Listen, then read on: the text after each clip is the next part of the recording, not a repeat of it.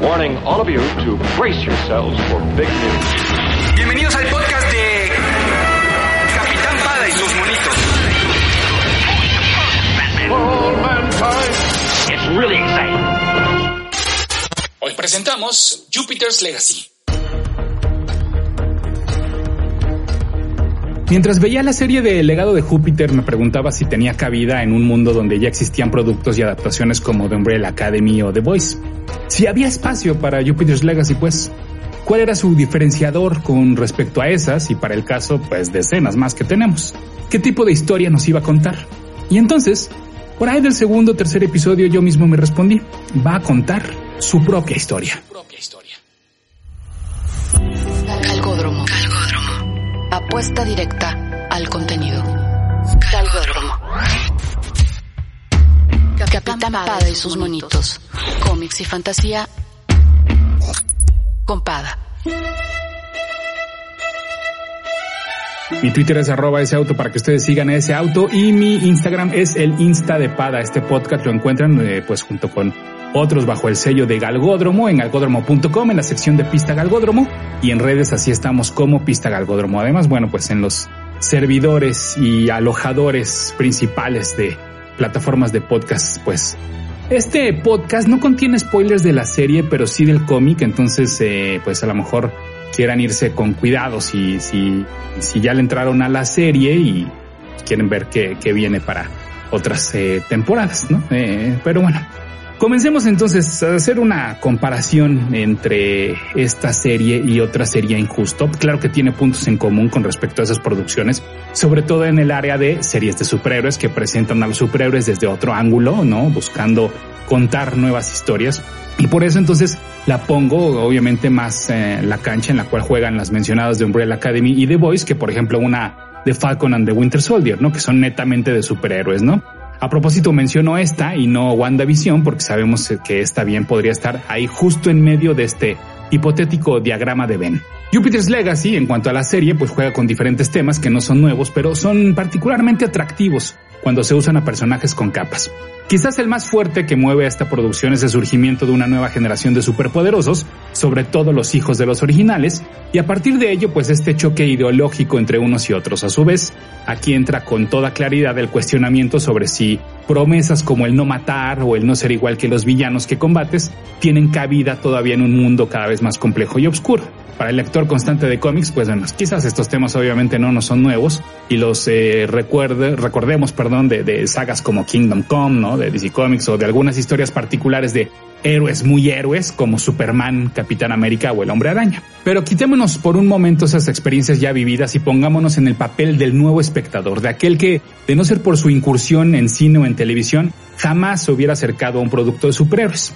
O más grande aún, el espectador que le da play a la serie porque el algoritmo de Netflix no ha dejado de insistirle que es una serie que le va a gustar. Entonces, para ellos, para estos que le están entrando completamente en blanco, pues el legado de Júpiter les va a ser bastante agradable. Además de los temas anteriormente destacados, pues bueno, también se van a encontrar con los hermosos flashbacks que tiene la serie al contarnos el origen de estos personajes, con un diseño de producción y producción en sí, ¿no? Que casi casi la hace una serie dentro de otra. Toda la, parte de los flashbacks es de verdad que está muy bien, muy bien cuidada. Eh, se va a encontrar también obviamente con seres superpoderosos drogándose o siendo unos cínicos, que otra vez quizás para nosotros no es nada nuevo, o para los que vieron The Voice, pero para este nuevo espectador le va a resultar algo pues hasta polémico. Y eso que para ser un producto basado en un cómic de Mark Miller está la verdad bastante ligerito. A destacar también está el cast de todos los personajes. Les diré, yo había leído el primer volumen de Jupiter's Legacy hace ya bastante tiempo. ¿Qué tanto tiempo? Bueno, se las voy a poner así. Hasta se me había olvidado que lo tenía en formato pasta blanda y pensando, o más bien no pensando en eso, sin dudarlo, aproveché un paquete de ambos volúmenes en pasta dura que solicité después de haber tenido acceso a la serie hace algunos meses. Haría una dinámica con ustedes, la verdad, para regalarles ese ahora volumen repetido que tengo en pasta blanda, pero les digo algo, este, está empastado medio gacho. Hasta pena me daría regalarles algo así, como que no salió bien esa camada de, de la primera edición de Jupiter's Legacy aquí en nuestro país. Pero bueno, ya sé lo que están pensando, que si no me acordaba yo que lo tenía, entonces, según yo, ¿dónde lo había leído? Bueno, pues sí, así funcionó yo. Estaba seguro de que lo había leído, pero recordaba poco, la verdad, muy poco sobre la historia. Todo esto es para explicarles que yo no tenía pues nada frescos los personajes y la saga, así que cuando digo que el cast me gustó mucho es porque poco me importaba si se parecían o no físicamente. Más importante es lo que les puedas creer, ¿no? Y, no solo a estos personajes y a estos actores les creo y bastante. A, por ejemplo, Josh Duhamel como un superhéroe estereotípico supermanesco, ¿no? A Leslie Bibb que salta del universo cinematográfico de Marvel a este nuevo mundo como una superheroína pues ya mayor, pero atractiva, pero ágil, inteligente y sobre todo con mucha química con, su pareja y con el resto del elenco. Todos en realidad la verdad es que la atraen tanto a este grupo selecto de superpoderosos adultos como el entourage de los hijos y jóvenes y cómo reflejan su generación. Ahora que si hay que mencionar lo de los parecidos físicos, ah pues sí hay puntos extras al del castear a Elena Camporis como Chloe y a Ben Daniels como Walter, quienes sí se parecen extraídos, sí parecen extraídos directamente de las páginas dibujadas por Frank Whittle. Y ya que andamos en eso, ¿qué tan fiel es Jupiter's Legacy la serie con respecto al cómic? Bueno, se los voy a decir así, y para aterrizarlo en productos del llamado Miller World. Esta es una adaptación tan libre como lo fue la película Wanted del cómic Wanted. Más claro aún, no esperen algo tan literal como Kikas. Eso hasta el momento, porque recordemos que estas cosas ya se planean para largo plazo. Entonces, eh, ¿a, qué me, ¿a, qué me, refiero? Bueno, a que el gran cliffhanger de esta primera temporada del legado de Júpiter en el cómic ocurre en el número 2 y a partir de ahí entonces agarra su propio camino para adelantarse varios años, de hecho como una década aproximadamente, y se enfoca más bien en las consecuencias de lo que en la serie pues apenas estamos comenzando a ver. Seguramente la serie, claro, en algún momento llegará ahí, pero por lo pronto se toma su tiempo y saben que lo hace muy bien, o sea, lo hace inclusive, me voy a atrever a decirlo, lo hace mejor que el cómic. Y es que, repito, los flashbacks son tan o más disfrutables que los pasajes que ocurren en el presente, y en el cómic, de hecho, estos apenas si llegan a aparecer, nada más porque sí. Porque sí nos cuentan ese origen que vemos en la serie, pero para nada ahondan como lo hacen acá en, pues en cada episodio. Ya les mencionaba hace rato que para hacer Miller World la violencia explícita y la sangre en tu cara sorpresivamente se han dejado de lado en la serie. En el cómic, después de esta revelación que ya les mencionaba, el número 3 es una masacre, literal, y por ahí se va un día sí y un día no en el resto de los ejemplares. Si es por ello que pensaban acercarse a esta serie, pues olvídenlo. Y está bien, porque hoy en día el contenido es rey, y si bien Miller es el rey del shock value, acá se encuentra pues en una nueva área, que es más, ni siquiera se compara a la del cine, donde en adaptaciones de su trabajo como la mencionada Kikas o inclusive Secret Service, sí hemos visto mucho más violencia, pero es que allá, digamos que allá es un sprint de dos horas, ¿no? Acá es una carrera de 10 kilómetros, o mejor dicho, de 8 episodios, donde lo conveniente es ser constante para asegurarte una nueva competencia, o mejor dicho, pues bueno, claro que te aseguro una segunda temporada. Pero además el legado de Júpiter debe dejar otro tipo de legado, tiene que irle bien para demostrar dos cosas. La primera, que fue buena elección esta saga para ser la primera del Miller World que se adapta ya como propiedad de Netflix y que le tiene que ir muy bien para justificar precisamente lo que pagó por la marca y sus propiedades. Pero sobre todo que genere la suficiente confianza para seguir adaptando las otras que se encuentran en el catálogo. Por eso deseo que al legado de Júpiter le vaya bien, para que tengamos más temporadas y más adaptaciones. Yo no puedo esperar, por ejemplo, a ver lo que se harían con una Chrononauts o con The Magic Order, otras de las producciones de Mark Miller. ¿Tiene este arranque la fuerza que yo esperaba? No. Pues este ocurre, como ya lo decía, a partir de dos o tres capítulos. Pero una vez que entiendes que te recompensará contando su propia historia, entonces te sientas, le das play al siguiente episodio y lo disfrutas. Porque este viaje es panorámico y va a valer la pena. Y como ya es una costumbre, bueno, pues ahora paso a hablar netamente del cómic. Recuerden que si les cuento algunas cosas específicas del cómic podrían ser posibles spoilers de lo que vendría en la serie, así que solo tengan precaución por si prefieren esperarse, ¿ok? Bueno, pues eh, los datos duros. El primer número de Jupiter's Legacy salió en abril del 2013 a través de Image Comics. Aquí debo tomarme el tiempo para explicar una vez más, porque seguramente ya lo he hecho en otras ocasiones, cómo funciona el Miller World. Los derechos de las propiedades y series publicadas le pertenecen obvio a Miller y al dibujante de cada serie, pero la editorial encargada de la publicación y distribución puede variar, de acuerdo, me imagino, pues bueno, con lo que a Miller mejor le convenga o a quien le eche más ojitos y que de hecho por lo general ha sido Image. Sin embargo, por ejemplo, Kikaz fue publicado por Icon, un subsello de Marvel que en aquel entonces pretendió ser un espacio que funcionara pues justamente así, ¿no? Como Image, con el control absoluto de los autores para con sus propiedades. Entonces me imagino que justo también por esto eh, Miller se ha inclinado más por Image, ¿no? Como ya se la saben y como ya eh, pues han hecho carrera a partir de esto, pues bueno, no, no tiene problemas. Dicho esto, bueno, pues el co-creador de Jupiter's Legacy es Frank Whiteley, el dibujante de los dos volúmenes, o sea, 10 números que conforman la saga. Todo lo que toca, o mejor dicho, este, todo lo que dibuja Whiteley se vuelve casi casi de culto. Ahí tenemos Flex Mentalo con Grant Morrison, The Authority con el mismo Miller, New X-Men también con Morrison, All Star Superman nuevamente con Morrison y Batman and Robin con, pues sí, con Morrison. No es un artista al cual veamos desesperado por estar apareciendo mensualmente en algún título. Es de esos que son tan pero tan buenos que nunca se puede tener suficiente y es peor porque no siempre está trabajando. De hecho, irónicamente, la verdad creo que el trabajo de menos culto que tiene, si se vale la expresión, es precisamente Jupiter's Legacy. Y si me apuran, si bien obviamente ya quisiera cualquiera tener una uña de su talento, este no me parece su trabajo más excepcional. Será no sé, a lo mejor porque experimenta más con, por decir algo, aleja un poco el lente y hace figuras y personajes más pequeños, ¿no? Con el reto de que no pierdan detalle. No sé, siento por ahí algo que, que a veces pareciera que le echa la flojerita. Si estaban poniendo atención, entonces sabrán que los primeros cinco números, les decía, forman parte del llamado primer volumen de la saga y este terminó en enero del 2015. Así es, hubo bastantes retrasos en su entrega, tan es así que en el 2014 solo salió el número 4. Tan es así que en diciembre de 2013 tuvieron que sacar un especial que contenía los tres primeros números como para recordarle a la gente que ahí estaban, ¿no? Que levantando la mano así de, aquí seguimos vivos y también pues obviamente facilitar su lectura, ya que eran ejemplares, ejemplares perdón, difíciles de conseguir pues en su versión original. Fun fact del Capitán Pada. Ya que hablaba de dibujantes de culto, uno de los más recientes es Jock, y él hizo una de las portadas variantes del número 2 de este primer volumen. Yo, que es el artista que ilustró los créditos de inicio de episodio de la serie. No sé ustedes, pero a mí me parecen bastante floquitos y además, este, pues hubiera estado de lujo habérselos encargado al mismo Quitely, ¿no? El segundo volumen, es decir, el segundo número uno de Jupiter's Legacy, o el número uno de Jupiter's Legacy 2, como quieran decirle, salió en junio de 2016 y este fue un poco más constante. Nah, no es cierto, no se crean. Bueno, primero sí, porque los tres primeros números salieron mensuales, luego el número 4 se saltó un mes y luego el último llegó hasta mediados del 2017. Les platico más o menos de lo que va este volumen 1.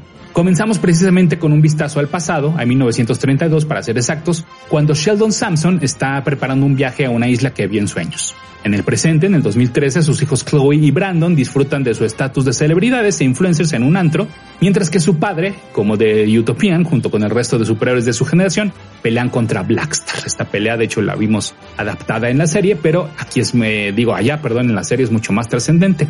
Eh, por lo que hace Brandon con Blackstar, ¿no? Que ustedes recuerdan. Bueno, aquí la verdad es que sigue siendo como esta parte de la etapa de presentación de los personajes y de la dinámica, perdón, que tienen entre ellos. Sobre todo, vemos cómo se llevan el mencionado Sheldon y su hermano Walter con un choque entre ideologías de cómo debería comportarse un superhéroe.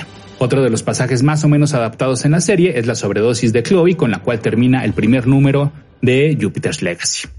Para el número 2 vemos a Hodge, que físicamente de hecho es el personaje que más se aleja entre el cómic y la serie, pero su arma es la misma, es la barra de poder que lo teletransporta.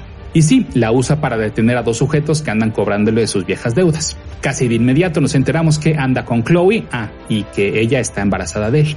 En este mismo ejemplar, Brandon la caga tratando de usar sus poderes para el bien y obviamente su papá le pone un cague.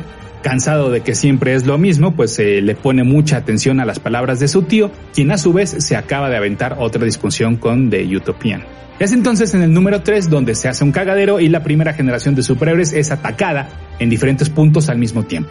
La primera en morir y de manera gacha, muy gacha y muy sangrienta es Grace, es decir, Lady Liberty, la esposa de The Utopian y mamá de Brandon y Chloe, quien de hecho es testigo de cómo muere. Aquí debo notar que, por ejemplo, estos, los papeles o los roles, más bien dicho, entre la serie y el cómic están un poco invertidos entre Brandon y Chloe. Acá en el impreso, como que Chloe no es tan desatada y está dispuesta a medio escuchar a sus padres y recibir ayuda, cosa que no ocurre con, con Brandon, pues él es junto con su tío quien encabeza este ataque contra los superhéroes. Y en la serie, pues vemos que Brandon todavía es como mucho más dócil, ¿no? De hecho, en la serie Brandon trae traje de superhéroe y aquí no, no usa traje de superhéroe, ¿no? Como que todavía no se decide de, qué lado está en la serie. Bueno, pues resulta ser que después de este ataque, Chloe alcanza a escapar del de este ataque, valga la expresión, este, gracias a Hodge, mientras que Brandon le funde la cabeza literal a su papá.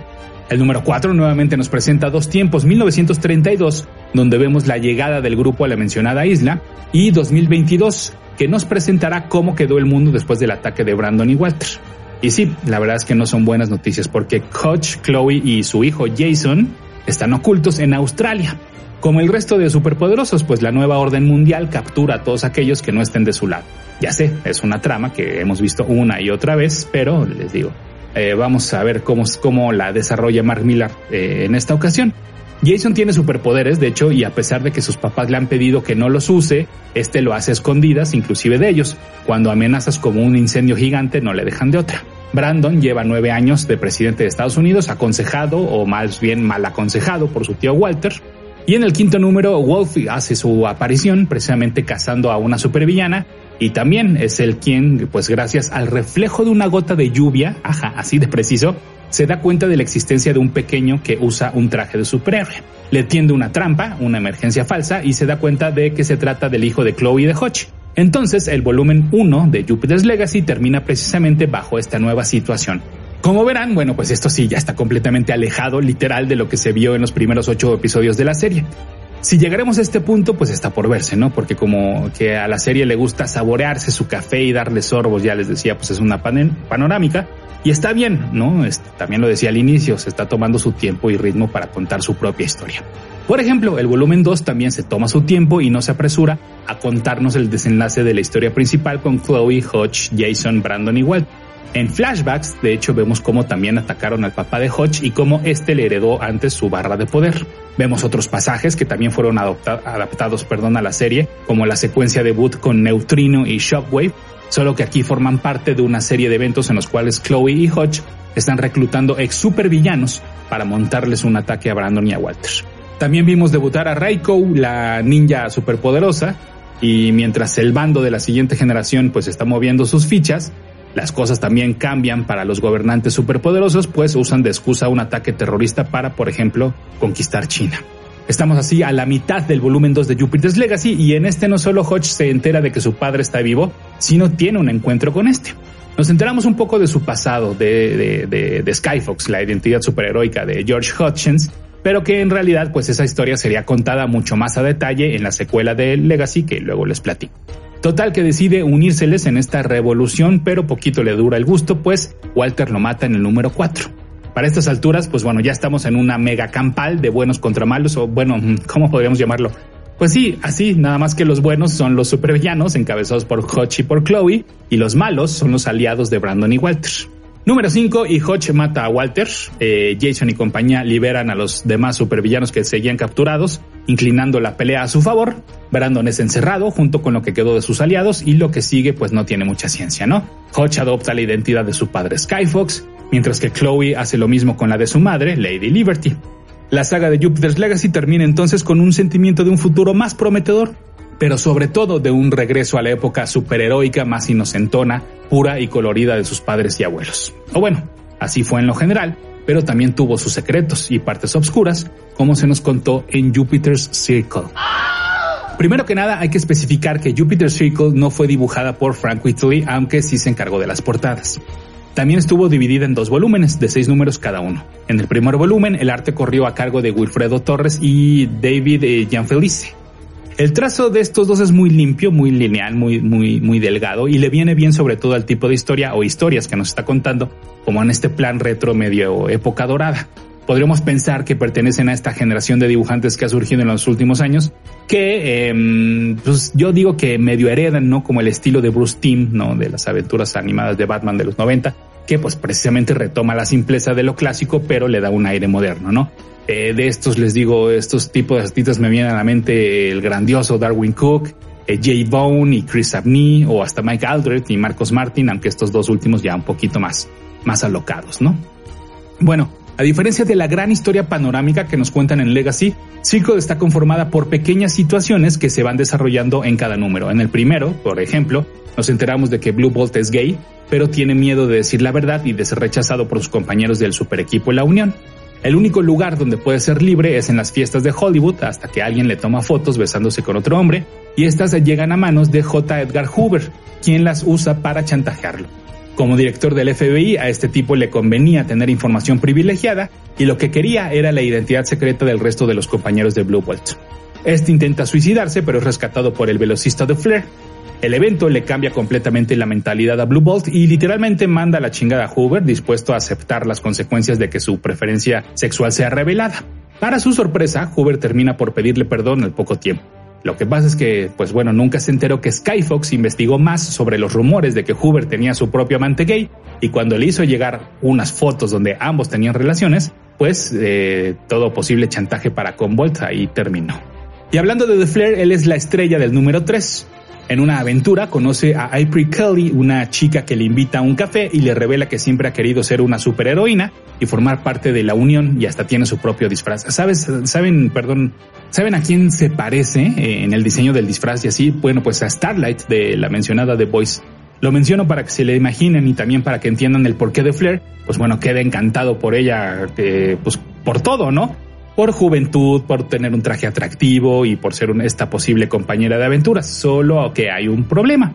The Flair está casado y tiene hijos. Miracle Girl es el nombre superheroico que adopta April y sus aventuras llegan a los titulares. Skyfox es el primero en sospechar y le advierte que esa relación pues no es solo de atrapar villanos. Su hijo mayor, el hijo mayor de The Flair, también sospecha que su papá los está engañando. Cuando les pide a sus compañeros de The Union que acepten a Miracle Girl en el grupo, pues estos se niegan rotundamente, no solo porque es una chica de 19 años sin superpoderes, sino porque pues este, consideran que está mal que le haga esto a Joyce, su esposa, a quien además conocen desde que iban en la universidad. Él rompe con ella por un segundo porque después se vuelve loco y le propone matrimonio abandonando así a su familia. El número 3 termina con su hijo mayor asegurando que su papá recibirá su merecido. En el siguiente ejemplar conocemos a Teen Sin, una comunidad de superhéroes adolescentes, no necesariamente con superpoderes, que se reúnen para convivir y para pasar el rato. Son como sidekicks, pero sin tener, sin ser sidekicks, y son apoyados por la primera generación, como George. Y The Flair, pues es eh, quien les pide, de hecho, que acepten a Miracle Girl en sus filas. El superhéroe recibe una señal de auxilio de sus compañeros y él mismo dice, bueno, pues debe ser algo grave, grave perdón, para que me busquen después de haberse enojado conmigo. Y sí, sí es algo grave, es una invasión de un universo paralelo con versiones malvadas de los superhéroes. Y en este combate, pues a The Flair le va muy mal, muy, muy mal. Literal, le cae una nave invasora encima. Y está tan grave que, eh, pues, eh, pues, para recuperarse va a necesitar quien lo cuide y quien lo vigile las 24 horas del día. Y Abril dice, pues no, la neta no, yo no sé ni cómo, yo no tengo la madurez para esto, yo estoy traumada de ver a mi novio, un hombre mayor, en este estado. Para el final del número 4, The Flair es sorprendido con una visita al hospital. Se trata de su esposa y sus hijos, quienes están dispuestos a aceptarlo de vuelta y cuidar de él. Sí, es el número más emotivo de toda la saga. En las primeras páginas del número 5 del volumen 1 vemos la escena de estos huevos cocidos a diferentes temperaturas con George, demostrando así que si bien quién sabe si en el camino de la serie de legado de Júpiter se incorporen las historias individuales de Jupiter Circle, sí, eh, pues es, eh, sí se le echó un vistazo a este material para ver qué se podía adaptar o simplemente hacer pequeños guiños, ¿no? Además, a partir de este número, la trama principal se centra principalmente en este personaje. Cómo Skyfox conoció a Sony, quien se convirtió en el gran amor de su vida. Mientras vimos cómo avanzaba su relación, también vimos cómo se llevaba con Walter. George no dejaba de jugarle bromas pesadas, como esconder su departamento y moverlo a África, una relación que de hecho por ratos me recuerda mucho a la que han tenido durante años la antorcha humana y la mola. Sin embargo, bueno, pues este, las cosas se complican cuando George le pidió matrimonio a Sony y esta lo rechazó debido a la inmadurez del superhéroe. Hasta ahí ninguna novedad, de no ser porque Sony buscó refugio en Walter, de quien acabó por enamorarse y comenzar una nueva relación. Eventualmente, por supuesto que George se enteró y atacó a Walter, sobre todo pensando que pues cansado de soportarlo, había usado sus poderes mentales para afectar la mente de Sony y confundirla de tal modo que acabara con ella. Todos atribuían esta conclusión a uno más pues, de estos desplantes inmaduros de George, y entonces pues este terminó por abandonar su identidad superheroica y por ende a la unión. Es así como termina el volumen 1 para entonces darle paso a los seis números del volumen 2.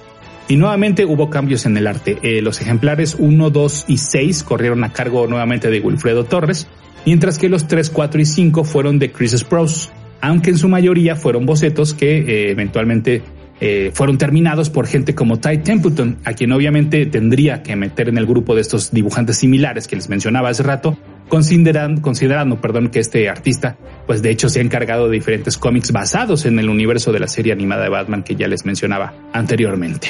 Bueno, pues hablando de enamorados, el también llamado Jupiter Circle 2 comienza con la historia entre Jane y Sheldon. Sí, por fin íbamos a entender qué había pasado con el primer amor de, de Utopian, dónde había quedado y por qué ahora era la pareja de Lady Liberty. The Utopian moría por Jane y ella se sentía en las nubes, literal, porque diarios cenaban en diferentes países o hacían picnics en algún asteroide en el espacio. Irónicamente a Grace, o sea, a Lady Liberty, los hombres le tenían miedo. Se sentían intimidados por una mujer poderosa y me refiero más a su personalidad, este, porque obviamente pues los hombres no conocían su identidad secreta. En el número 2 nos enteramos que George se estaba juntando con gente que cuestionaba el sistema y a las autoridades, lo cual terminó por convencerlo de unirse como Skyfox a una manifestación de ciudadanos afroamericanos. El superhéroe de hecho se enfrentó a la policía para defender a estos manifestantes y para el número 3 llevó su ideología más allá, al secuestrar al vicepresidente de Estados Unidos, ponerle una pistola en la cabeza y grabar un video exigiendo que su país retirara a las tropas de Vietnam. También vimos al Dr. Hobbs, un antiguo villano de la Unión que había sido liberado de la cárcel, y a partir de este número la trama con los planes de este enemigo se extendería hasta el final de la serie para que al mismo tiempo pues se fueran cerrando los demás pendientes. Fun fact del Capitán Pada, Mark Millar no usa teléfono celular y es que en abril de 2021 tuiteó desde su cuenta Mr. Mark Millar que ante el requisito de tener un pasaporte digital de vacunación para entrar a un lugar, pues en este caso un pop, pues se sabe que a Miller le gusta el chupirul, pues que él decía que iba a pasar con aquellos como él que no tienen un teléfono móvil. Remató además especificando que investigó y que el 16% de habitantes del Reino Unido no tienen teléfono celular, así que era una población considerable. Este villano le robó los eh, poderes a los integrantes de The Union y quienes se encargan de rescatarlos son el hijo mayor de The Flare, quien ya había comenzado a manifestar los superpoderes desde antes, y Skyfox, a pesar de que pues era buscado por sus ex compañeros. En el número 5 lidia precisamente con esta relación, ¿no? Entregar a su amigo a las autoridades a pesar de haberlos ayudado y prácticamente haber salvado su vida, o qué hacen, ¿no? Bueno, pues antes de decidirlo había un pendiente más, y es que Skyfox siempre tuvo la razón. Así es, Walter le confesó que en efecto había usado sus superpoderes para que Sony se enamorara de él. Y otra vez, todos le creyeron más a Walter cuando, por supuesto, Skyfox comenzó a molerlo a golpes después de semejante revelación. El único que medio dudó y lo amenazó de que ojalá no fuera cierto, porque si era cierto le iba a ir muy mal, pues fue justamente a de, de Utopian. Y por cierto, para el número 6 y último, este personaje se lleva gran parte de la historia, sobre todo cuando Jane le pide el divorcio. Resulta ser que esa vida perfecta, llena de sorpresas extraordinarias, literal, eran demasiado para una mujer común como ella. Según sus propias palabras, se sentía fracasada al lado de él, al lado de un hombre que nunca hacía nada por él, por él mismo, vaya, eh, sino que siempre estaba pensando en los demás. Ella quería sentir lo que era un esposo que un día se despertara de malas o que fuera un holgazán, eh, ella quería defectos y quería algo normal. La gota que derramó el vaso, bueno, ok, creo que no debería usar esa frase. Digamos que el evento que provocó que Jane por fin expresara su frustración es porque un sujeto le había ofrecido una lanototota a The Utopian para que donara su esperma, y a partir de ello este tipo tendría un hijo superpoderoso. The Utopian había rechazado de inmediato la oferta, pero permitió que se le ocurriera otra cosa, donar su dinero a la beneficencia. Con esa lana le regaló un juguete a todos y cada uno de los niños del mundo en un pasaje que me recuerda inmediato eh, pues a una historia que bien podría haber sido escrita, ¿no? En la época plateada de Superman, porque claro, pues solo Superman podría hacer eso y en una sola noche, ¿no? Y bueno, pues así lo hace de Utopian. Y una vez que cumple con esta tarea, se encuentra solo en su casa. Y Lady Liberty entra, pero por, después de ver las noticias, pues bueno, pensó que necesitaba algo de, de cenar en la noche navideña y entonces pues ahí ya con ella Sheldon se quiebra y comienza a llorar. Este hombre perfecto pues sí, sí tenía sentimientos y quizás era la primera vez que lloraba y era válido, ¿no? Entonces Lady Liberty lo consuela y no dudamos que ahí comienza pues el camino para que eventualmente terminen juntos. Este pasaje de hecho me recuerda otro eh, cuando Mary Jane decide quedarse con Peter para consolarlo después de que por fin se quiebra ante la pérdida de Gwen Stacy.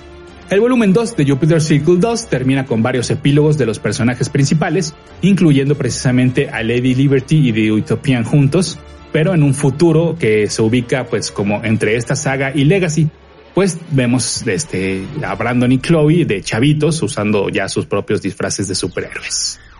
Originalmente la serie se iba a llamar Jupiter's Children por razones obvias.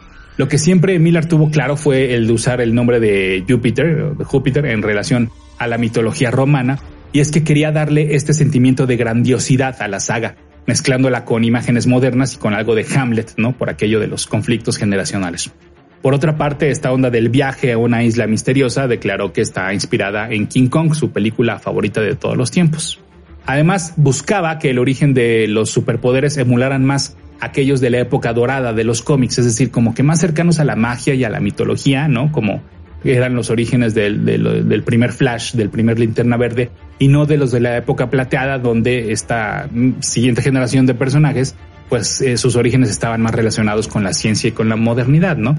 Y además también buscara que, buscaba que fueran como muy sencillos, ¿no? Como, ah, este, pues a un tipo le cayó un estante con sustancias químicas, este, provocadas por un rayo y entonces pues se volvió de un tipo súper veloz, ¿no? Como el segundo Flash dijo, así de sencillo, ya no necesitas más explicación, ¿no?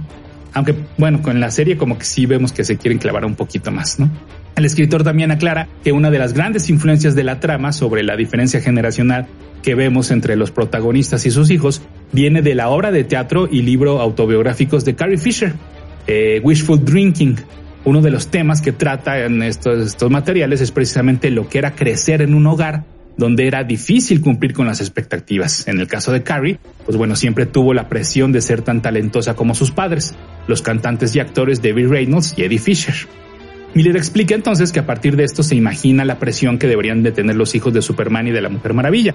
Pues eh, además, este, no solo tenían que hacerle honor a sus nombres, sino cómo hacerlo ante padres ausentes, porque siempre estaban fuera de casa salvando al mundo. Y ya que rozamos el tema de Star Wars, pues esta es otra de las influencias de Miller eh, para esta obra, pero en el sentido de cómo todo gira alrededor de la familia de los Skywalker, mientras que aquí en Jupiter's Legacy, bueno, en toda la saga Jupiter es sobre los Samson, ¿no? Pero claro, hay personajes satelitales como Han Solo, y en Jupiter Circle es Hotch quien cumple como esta función al ser la pareja de la hija del personaje principal. Fun fact del Capitán Pada, así como lo hizo con otras de las series, siendo el caso más famoso el de Kikas, Mark Millar puso a subasta de caridad el nombre del protagonista de Jupiter's Legacy, es decir, el nombre de la persona que gana la subasta es el nombre que lleva el personaje. Así entonces existe un Sheldon Sampson real que fue el que ganó la subasta. Antes de la compra de Netflix del Miller World, el plan era adaptar Jupiter's Legacy pero en cine. Y el autor inclusive ya tenía dos cosas muy claras, que quería que fuera una trilogía y que Richard Dreyfus interpretara a Walter.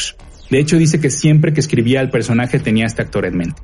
Para que vean que Miller, pues sí, ya estaba pensando en su cuenta de dólares, digo, perdón, en la adaptación de sus eh, posibles adaptaciones de sus trabajos. Y bueno, hablando de chambear, hay una cosa que creo que tanto la serie como los cómics nos deben, y es conocer más sobre de dónde vienen esos superpoderes. Ya les decía yo, este, si bien él lo quería mantener sencillo, pues bueno, creo que en la serie sí se nos antoja más, ¿no? saber cuál es esta exacta relación además con Júpiter, ¿no?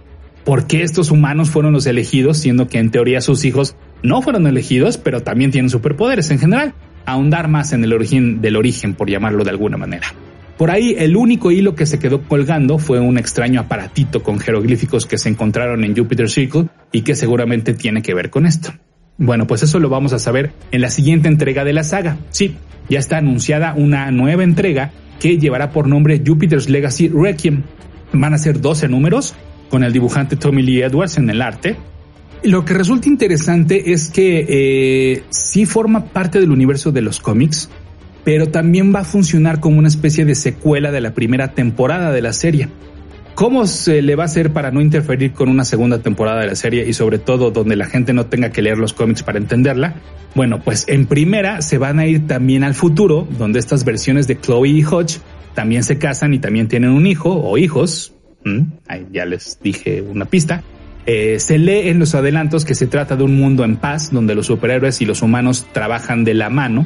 O sea que suena a que también podría funcionar como una secuela del final de Jupiter's Legacy en los cómics porque pues fue ahí donde, donde nos quedamos, ¿no? Sin embargo, también eh, dicen los adelantos que la familia Samson podría desmembrarse y que todo tiene que ver precisamente con la isla misteriosa. Entonces, va a jugar un poquito con, con, con, con todos los elementos que ya tenemos tanto en cómics como tanto en la serie. El primer número de Requiem va a salir a la venta con Image Comics el 16 de junio de este año, 2021. Y si recordamos las palabras de Miller, pues también estaríamos hablando de una trilogía formada por estas tres etapas del universo Júpiter. Claro, siempre y cuando a la serie no le vaya fenomenal y entonces Miller escuche el sonido de los dólares, digo, digo, perdón, de su celular, digo que no tiene celular, este, bueno, que quiera hacer haciendo, que quiera seguir haciendo más cómics, ¿no? Con estos personajes, pues si es que le va muy bien a la serie. Y así entonces Jupiter's Legacy habrá contado su propia historia. Una historia que Mark Millar sí se ha tomado su tiempo y aunque pareciera que no, ha tenido coherencia, continuidad y cohesión. No por nada es una de las sagas del Millar World que más números tiene publicados, ¿eh? Y también la serie pues va a contar su propia historia. Lo hará a su manera, a su ritmo y con sus recursos. Va a crear su propia narrativa, va a cautivar a su propio público y con suerte, pues sí, abrirá la puerta para las siguientes entregas del Miller World en Netflix. Y eso, eso nos conviene a todos. El galgo que escogiste ha concluido la carrera en primer lugar. Puedes apostar por él en su siguiente entrega. Galgódromo. Capitán Pada y sus monitos. Cómics y fantasía. Con Pada.